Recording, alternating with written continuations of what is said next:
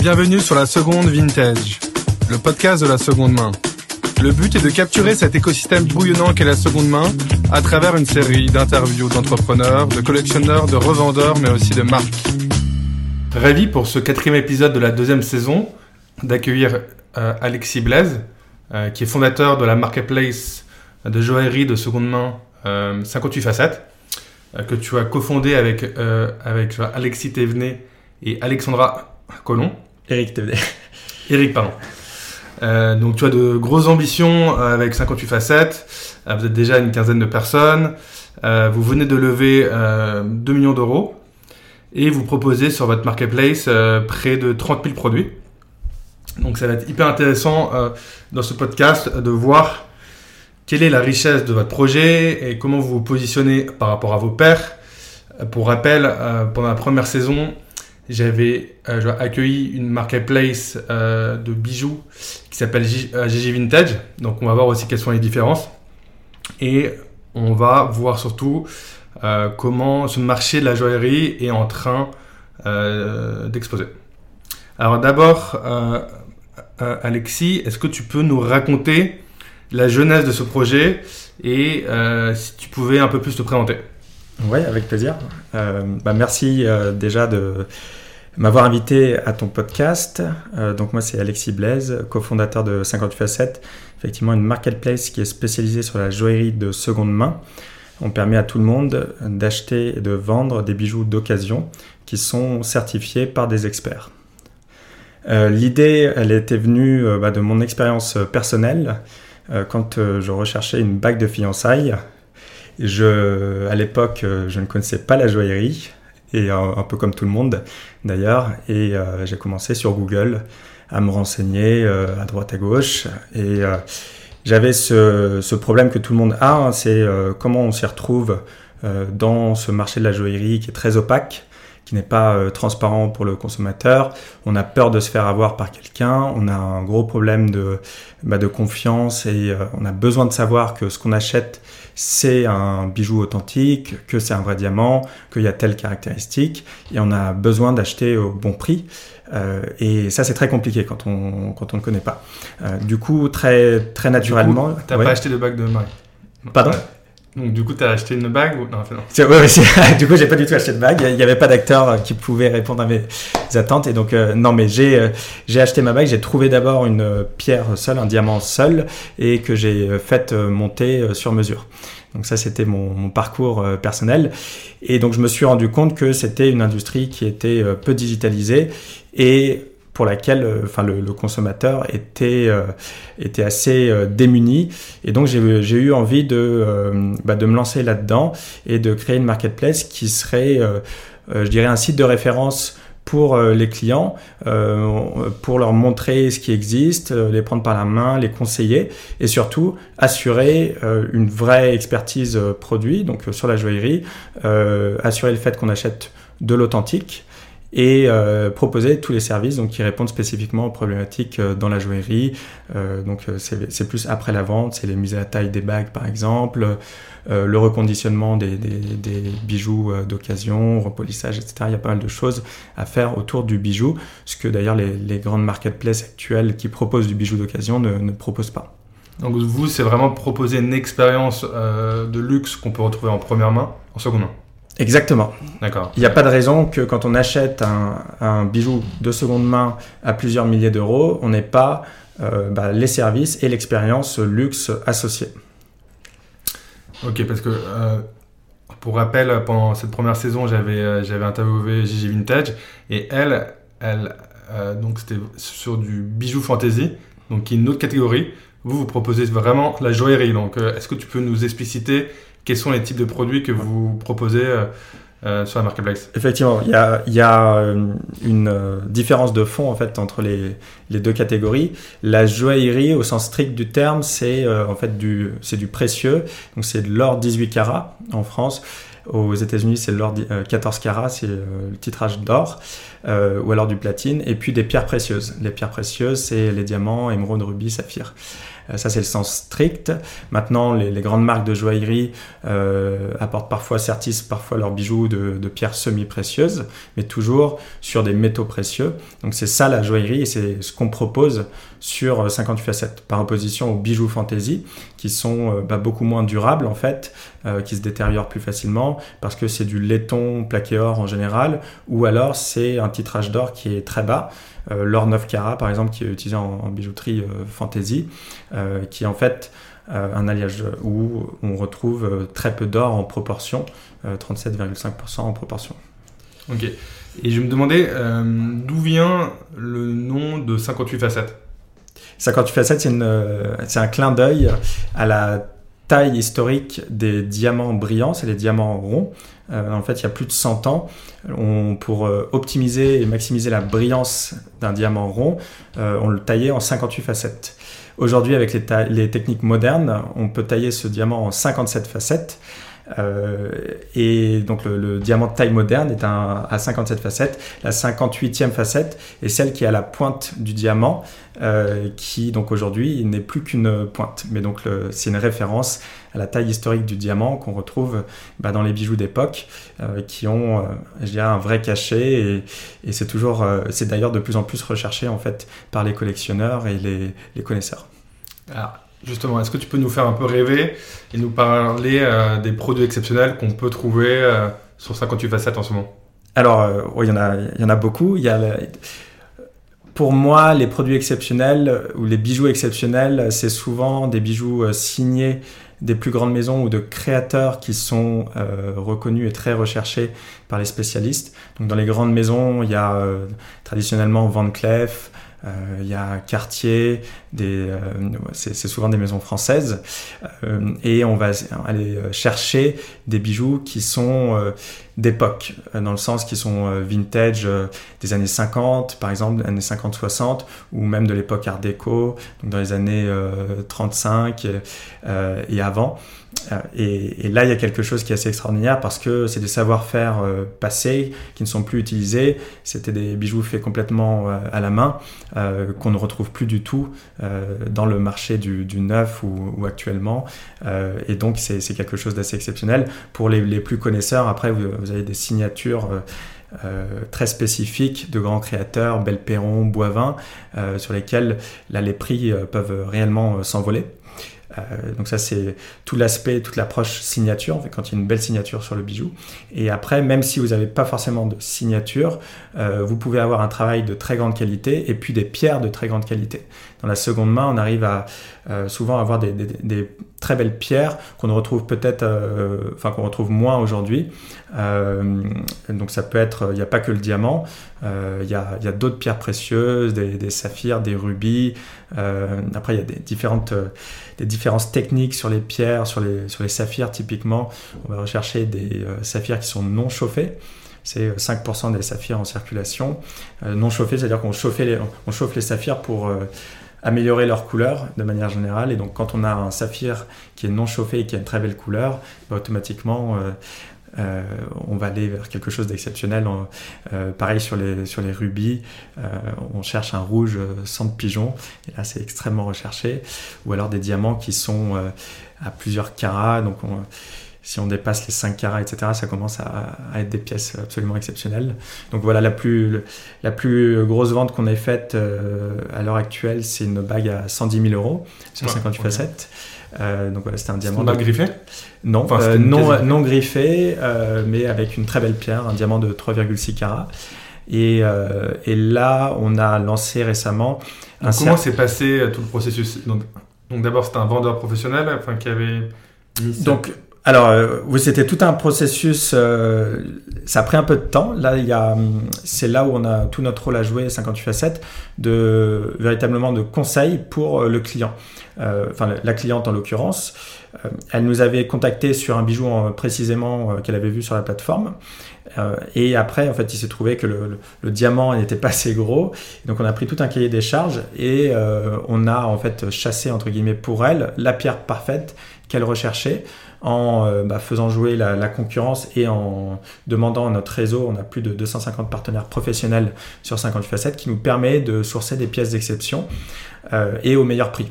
Et donc là, on est capable, euh, nous, de, faire jouer cette concurrence et donc d'agir bah, dans les intérêts de la cliente et de la conseiller sur euh, bah, les pierres qui, lui sont proposées. Et donc, euh, il y a eu plusieurs rendez-vous avec la cliente. on a trouvé la pierre et après, on a pu lui créer une monture sur mesure sur, pour mettre en valeur, évidemment, sa, sa magnifique pierre. Ça, c'est la première chose. Et après, sur les les, pièces d'exception. On a lancé un nouveau service euh, plus pour les professionnels ou alors les collectionneurs qui sont à la recherche donc de, choses très spécifiques. Là, on va dépasser la centaine de milliers d'euros d'ailleurs en prix. Euh, et euh, donc, ça va être très variable. Ça va être en fonction des, justement des signatures de créateurs, créatrices très reconnus ou alors de pierres très spécifiques qui sont, dont les prix peuvent exploser. Ok. Donc, si on revient maintenant sur la partie vraiment supply, euh, donc, comme tu le mentionnais, euh, vous avez accès euh, à un portefeuille de, de, vendeurs professionnels. sur, la place, sur la place de Paris. Et en France oh, et en Europe même et pour les pièces spécifiques à l'international enfin en dehors de l'Europe donc c'est les États-Unis et l'Asie. D'accord. J'ai vu que vous proposiez aussi de plus en plus de gré à gré euh, et aussi fin, du dépôt vente. Est-ce que tu peux nous expliquer un peu la stratégie derrière? Donc, en gros, nous, la, stratégie générale, c'est que on veut que vous retrouviez euh, sur 58 facettes la plus belle offre de bijoux de seconde main certifiés par des experts euh, dans le monde. Donc, on a une vocation à avoir une offre complète, très profonde et très pointue en même temps.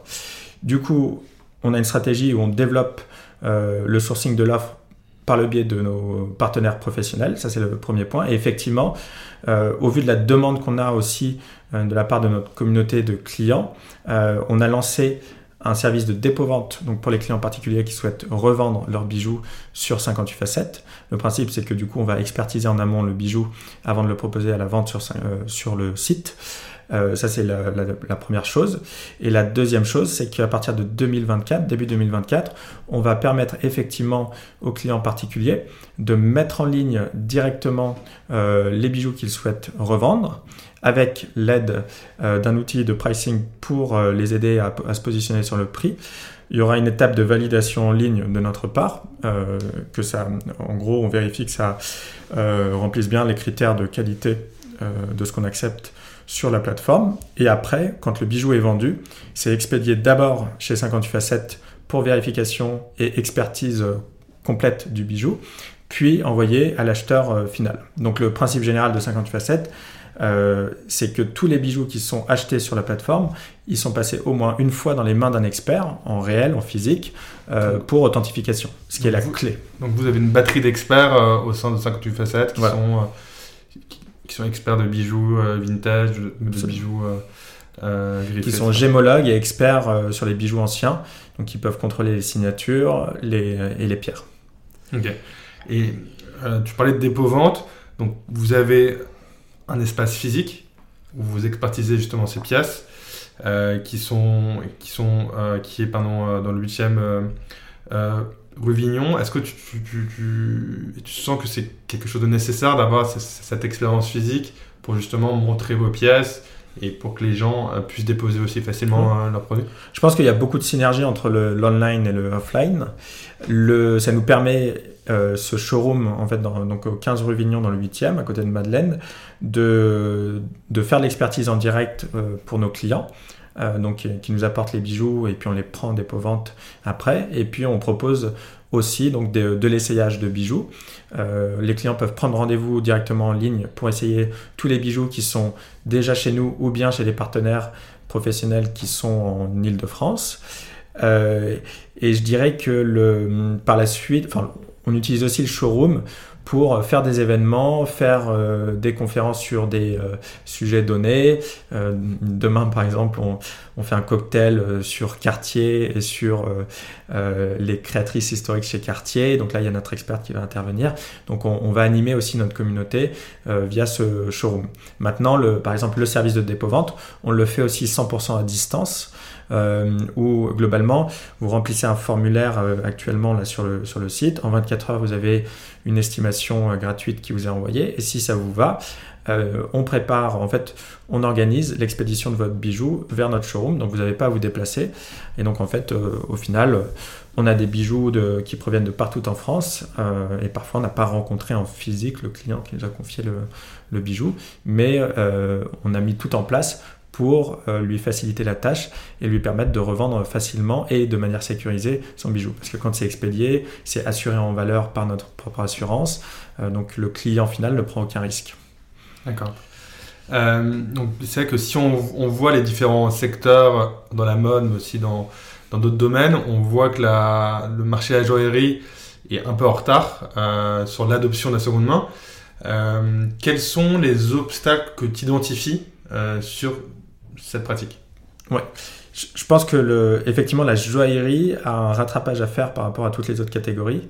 Euh, juste des, chiffres là-dessus à avoir en tête. Euh, par exemple, les voitures, l'automobile, le marché de la seconde main, c'est 3 à 4 fois le marché du neuf. Les montres, on est à 50% du marché du neuf. Et sur la joaillerie, on est à 3% du marché du neuf actuellement. Alors que quand on regarde le produit spécifiquement en lui-même, c'est le produit le plus durable qui soit. Je parle même pas enfin, par rapport à la tech, par exemple les iPhones, l'électroménager, etc. toutes les catégories viennent à la seconde main. Mais sur le bijou, ce qui est drôle, c'est qu'on est à 3% seulement du, marché du neuf. Et pour autant, c'est euh, nous, on vend sur la plateforme tous les jours des bijoux qui ont plus de 100 ans. Et à la limite, comme je le disais, ils ont un cachet supplémentaire. Il y a des savoir-faire passés euh, qui ne sont plus utilisés, etc. Et euh, on peut vendre ces bijoux parce que c'est du précieux et que ça, ça ne se détériore pas. Ou alors ça peut être remis complètement à neuf. L'or, ça se repolit, on passe une couche de rhodium sur l'or blanc pour le, pour le refaire briller, etc. Les diamants, ça a plus d'un milliard d'années. Donc en fait, tout ça, la, la joaillerie est faite en fait pour la seconde main. Je ne vais même pas parler de la catégorie de l'immobilier où on se dit évidemment l'immobilier c'est de la seconde main parce que c'est du ultra durable et tout le monde, personne ne réfléchit euh, j'achète mon appartement de seconde main. Mais euh, c'est une réalité et en fait il n'y a aucune raison que la joaillerie ne, ne soit pas 100% euh, de seconde main euh, à l'heure actuelle. Et notamment avec les nouvelles technologies, avec les, plateformes qui se développent. Et donc nous, c'est notre rôle véritablement, c'est de démocratiser cette, euh, la joaillerie de seconde main. Et donc pour répondre à ta question, je pense qu'il y a deux points principaux, deux obstacles à lever. le premier, c'est évidemment la question de l'authenticité euh, et le fait que les consommateurs ont besoin d'être sûrs d'acheter un produit authentique, certifié. Euh, ils ont besoin d'être sûrs d'acheter un vrai diamant de telle qualité, etc. Donc ça, c'est le premier point, c'est l'expertise. Donc il y a vraiment besoin d'un spécialiste sur le sujet. C'est pour ça qu'on a choisi de verticaliser cette catégorie. Et le deuxième point, c'est un point général de transparence euh, et, je dirais, de commoditisation du marché. C'est-à-dire qu'actuellement, je pense que l'industrie de la joaillerie a, de manière euh, euh, assez, euh, enfin, très consciente, créé de l'opacité pour le consommateur. pour, bah, pour leur business. nous, le but, c'est de leur dire ce que c'est que la joaillerie, de faire de l'éducation et puis surtout de leur donner, de donner à tout le monde en fait le prix euh, des choses. Et donc je pense que c'est très important que le, le, produit de joaillerie se commoditise, mais pas dans le mauvais sens du, terme, juste en se disant, au même titre qu'il y a un Argus pour les voitures, un prix d'un modèle d'occasion, euh, un prix de montre d'occasion sur tous les modèles, ce qui se euh, passe sur, les... sur le marché de sur le marché de la lingerie. tu vois, il y a quelques, il y a quelques années, c'est que c'était un c'est un marché qui était opaque et voilà donc là il y a des acteurs euh, qui se sont mis en place et qui ont et qui ont mis en place de la transparence euh, dans le pricing et, maintenant il y a deux trois gros leaders comme Chrono 24 euh, qui qui permettent d'avoir une vraie vision bah, des prix de tous les modèles sur le marché de la première main, de la deuxième main, etc. Exactement. Et donc le but, c'est de faire la même chose sur la joaillerie. En fait, un expert, quand il regarde un bijou, il va avoir son algorithme qui va travailler dans sa tête et qui va lui donner son prix du bijou. Donc il y a un vrai prix euh, euh, de n'importe quel bijou parce qu'il y a un marché des diamants, il y a le cours de l'or, l'or c'est coté euh, en bourse, donc à n'importe quel moment on peut savoir combien coûte un gramme d'or. et après, il y a la loi de l'offre et la demande sur différentes signatures, sur différents modèles, différentes époques. Mais donc c'est un vrai marché qui existe déjà, que les professionnels et les experts connaissent, mais que les clients particuliers ne connaissent pas. Et donc nous, notamment, on va, en fait, on est en train de développer un outil de pricing de bijoux de seconde main, à la fois signés des grandes maisons, mais aussi pour les bijoux qui sont non signés, donc les bijoux qui ont été créés par des joailliers indépendants, qui va vous permettre, qui va permettre à n'importe qui, euh, via un formulaire en ligne, euh, de connaître le prix de n'importe quel bijou en quelques clics et euh, en live. Donc, on va vous donner le prix. un certain nombre d'attributs sur, sur le bijou et grâce à ces caractéristiques, genre, vous pourriez le, le pricer rapidement. Exactement. Donc nous, on a, fait tout un travail en fait d'analyse de données. On a extrait plus de 500 000 bijoux et donc avec des prix, des caractéristiques pour chaque bijou. Euh, donc il y a un gros gros boulot en fait, c'est de la big data, un gros boulot de, data scientist, après de retraitement des infos, euh, de l'intelligence artificielle, euh, et puis après des connaissances sur le marché du bijou pour adapter enfin, différents facteurs qui vont influer sur le prix. et cet algo va nous permettre de donner un prix sur n'importe quel bijou avec un, un très bon niveau de confiance. Il y aura toujours quelques exceptions mais euh, de manière générale, ça va vous permettre de pricer n'importe quel bijou en live. Donc ça, c'est un logiciel qui va être, euh, qui va être live euh, d'ici quelques semaines? Ouais, alors on va le... L'objectif, c'est de lancer mi-novembre. donc là, c'est bientôt, c'est d'ici un mois à peu près. donc voilà. Ok. Et donc là, on voit que vous avez pas mal d'ambition dans les, dans, les, dans les prochains mois. Euh, donc ce que je disais précédemment, c'est que vous avez levé euh, 2 millions d'euros. Quels sont euh, les autres projets que vous avez en tête euh, avec cette manne? Donc effectivement, dans les 2 millions d'euros, il y a un gros volet tech. et il y a un volet plus organisationnel ou de structuration de la société. On est une marketplace, donc on a à la fois l'offre et la demande à, gérer et à développer.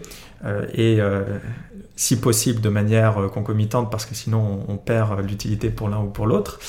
donc en fait, c'est des structurations d'équipe sur la partie supply professionnelle.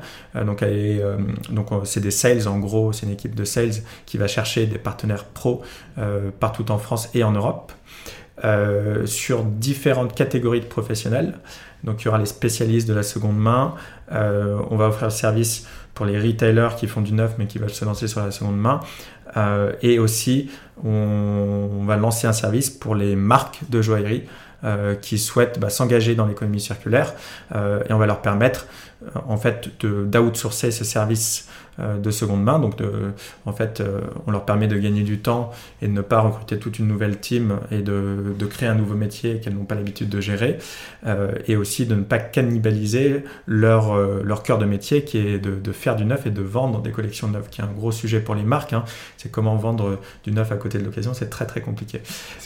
et, et quand j'étais chez Vesta Collective, au tout début, on sentait que les marques étaient rétives à travailler avec Vesta Collective et en fait au fil des années euh, il y a des collaborations euh, qui ont été mises en place, d'abord plus marketing et ensuite très opérationnel, euh, et mettre en place des vrais services de seconde main. Et, c'est vrai que si sur le marché du prêt-à-porter, maintenant il y a des, vrais opérateurs de seconde main, comme par exemple Foam qu'on avait pu interviewer ici, sur le marché de la joaillerie, a priori, euh, ça, ça va euh, genre arriver euh, prochainement. Mais il faut, en fait, ça va arriver, mais il faut que ce soit un spécialiste, il faut que ce soit des experts derrière qui connaissent le métier. Le, le sujet, c'est que la joaillerie, c'est une catégorie complètement à part qui ne peut pas du tout être manipulée comme du vêtement ou, ou autre chose. c'est vraiment un métier de, de spécialiste. et donc, pour nous, la vision, c'est que ça va être justement géré par une plateforme verticalisée dessus. C'est pour ça qu'on bah, qu'on lance ce service nous. Et en fait, euh, à, date, donc on, on est en cours de discussion. C'est des éléments qui, bon, c'est des choses qui prennent du temps, mais au fond, nous, on est déjà prêt à fournir ce service. Euh, pourquoi? Parce qu'on a toute, euh, je dirais, toute la structure opérationnelle qui est déjà en place pour pouvoir traiter physiquement les bijoux et les commercialiser, puisque c'est ce qu'on fait pour les clients particuliers, c'est ce qu'on fait déjà aussi pour les, clients pro, enfin les, spécialistes de, la seconde main. Ok, super clair. Et je voulais aussi te parler euh, d'autres produits que tu proposes euh, au sein de 58 facettes, euh, plutôt, enfin d'autres services, avec une partie upcycling que j'avais trouvé intéressante. ce que tu dis, c'est que vous pouvez déposer des bijoux et c'est vous qui allez les transformer. Comment ça se passe un peu ce process d'upcycling chez vous? En fait, bah, le, principe c'est exactement ça. C'est si vous avez des vieux bijoux que vous ne portez pas, mais vous vous dites bah, c'est dommage et c'est effectivement dommage de les laisser dans les tiroirs, dans les coffres. Euh, on peut les transformer. Donc le principe, c'est qu'on prend rendez-vous ensemble et euh, vous allez avoir une euh, créatrice qui va vous conseiller, qui va vous proposer avec vous, qui va créer avec vous le nouveau bijou, le bijou que, vous souhaitez porter à partir de ce que vous avez apporté. Donc là, il y, a, un spectre énorme de possibilités. ça peut être, on va peut-être juste réutiliser la matière, donc reprendre les pierres et créer quelque chose de complètement nouveau et prendre l'or, le fondre et puis le réutiliser. Euh, mais donc là, on est vraiment dans cette logique d'économie circulaire, euh, donc c'est euh, bah, idéal. Et après, sinon, ça peut être simplement. Donc là, on, peut créer quelque chose de complètement différent. ou alors, on peut réutiliser en fait la base du bijou et juste le, modifier un petit peu pour le rendre un tout petit peu plus euh, actuel. Donc à nouveau là c'est vraiment un, travail où euh, vous êtes accompagné par euh, une créatrice professionnelle qui va modéliser le nouveau bijou avec vous. Vous aurez une longue discussion avec cette personne, une discussion d'ailleurs qui va aller plus du côté personnel, euh, la créatrice va chercher à vous savoir qui vous êtes, mais personnellement, euh, et ce que vous voulez, ce que vous avez en tête, pour euh, dessiner avec vous le bijou idéal que, que vous porterez vraiment. un autre service aussi que j'avais trouvé intéressant, c'était le passeport numérique que vous proposez lorsque vous achetez des bijoux de seconde main sur votre plateforme.